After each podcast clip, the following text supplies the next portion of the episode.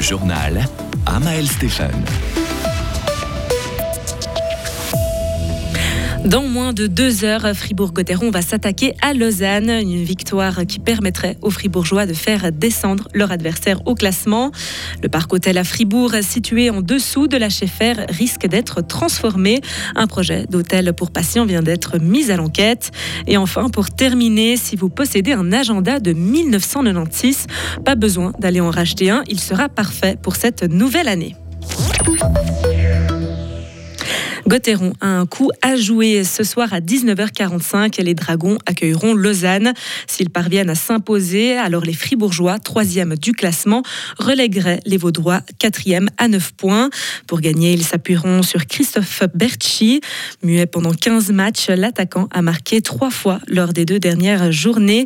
Le Saint-Ginois n'a jamais paniqué. C'est sûr, euh, un joueur comme moi, il, aime marquer, il aime faire des points, mais euh, comme j'ai dit, j'ai fait un développement euh, de joueur depuis que j'ai commencé dans, la Liga, aussi en partant en, Amérique du Nord. J'ai appris à, où c'est pas que les points, qu'il y a aussi des autres façons à aider l'équipe, et puis si les points sont pas là, ben, j'essaie de, de faire autrement. Le match entre Gauthieron et Lausanne commencera à 19h45. Suivez-le en direct sur Radio FR en compagnie de Marie Seriani et de Paul-André Cadieux. En ski alpin, Marco Odermatt vise le triplé en géant. La Coupe du Monde Monsieur fait halte ce week-end à Adelboden. En s'imposant demain, Marco Odermatt réussirait un troisième succès de suite en géant. Un tel exploit n'a plus été fait depuis 2001 et la troisième victoire de l'Autrichien Hermann Meyer. Mais les conditions météo difficiles prévues ce week-end avec a priori de grosses chutes de neige pourraient compliquer les choses. En tennis, cette fois, Raphaël Nadal n'est pas parvenu à enchaîner un troisième succès à Brisbane, en Australie.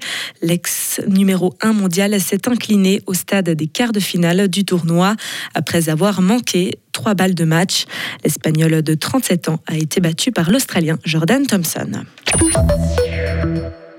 Fribourg pourrait disposer d'un hôtel destiné aux patients de l'HFR. Le projet est mis à l'enquête dans la feuille officielle aujourd'hui. Un hôtel de patients au conditionnel pour l'instant, Lauriane Chat. Car des discussions sont encore en cours entre le porteur du projet et l'hôpital cantonal. L'HFR a été approché, mais l'établissement ignore encore le nombre de chambres qui pourraient lui être attribuées. En revanche, ce qui est sûr, c'est que le nouveau bâtiment remplacera l'actuel parc hôtel qui est situé juste en dessous de l'hôpital cantonal à Fribourg. Il comportera une centaine d'appartements ainsi qu'une septantaine de chambres d'hôtel réparties sur 8 ou 9 étages selon les plans qu'on a pu consulter auprès de la ville de Fribourg.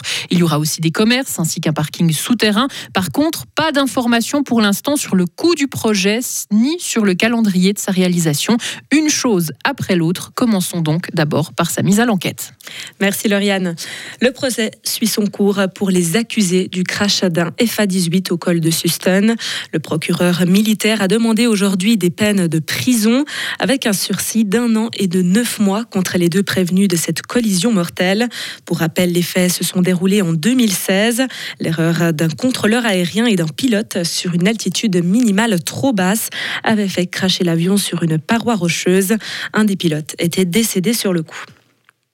L'arrêt provisoire du tir de loup est maintenu tant que le tribunal administratif fédéral n'a pas donné son verdict après le recours de trois associations de protection de la nature.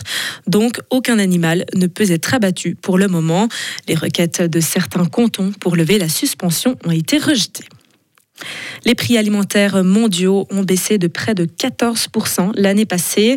Après la flambée de 2022 liée à la guerre en Ukraine, les denrées alimentaires sont devenues meilleur marché. Un repli particulièrement marqué sur les huiles végétales et les céréales, qui s'explique notamment par de meilleures conditions météorologiques dans, dans les principales zones de culture du Brésil. C'est un homme du pétrole qui présidera la COP29 en Azerbaïdjan. C'était déjà le cas l'année passée aux Émirats. Cette fois, l'homme nommé à la tête de cet événement environnemental est Mukhtar Babayev, un ancien de la compagnie pétrolière Sokar. Plus de 76 000 personnes ont été déplacées au Liban, près de trois mois après le début des violences à la frontière avec Israël. Ce sont les nouveaux chiffres publiés par une agence spécialisée des Nations Unies. Les violences transfrontalières ont fait 175 morts au Liban, dont une vingtaine de civils. Et enfin, on fait un bond dans le passé. Les calendriers de 1996 sont réutilisables pour cette nouvelle année. Et d'ailleurs, ils font fureur sur Internet aux États-Unis en se vendant à plusieurs centaines de dollars. L'année 2024 et 1996 sont tous les deux bisectiles, c'est-à-dire qu'elles comptent chacune 366 jours. Depuis, elles commencent toutes les deux un lundi, d'après le site spécialisé Time and Date. Retrouvez toute l'info sur frappe et frappe.ch. La météo avec le garage carrosserie Georges Beauvais à Grelais et la Ford Fiesta qui vous procure un plaisir de conduite absolu. Météo Suisse prévoit un ciel très nuageux pour ce samedi avec quelques précipitations. La limite des chutes de neige s'abaisse de 800 à 500 mètres. Il fera au minimum 1 à 4 degrés en Suisse romande, au maximum 5. Dimanche, ça reste très nuageux avec des précipitations intermittentes. La limite de la neige qui va s'abaisser en pleine le soir. Il fera au maximum 3 degrés. Lundi, pour le début de la semaine, ça va rester très nuageux avec quelques averses de neige éparses sur le plateau et le nord du Jura. Des éclaircies seront possibles selon les spécialistes météo dans les Alpes valaisannes. Il fera au maximum 1 degré lundi.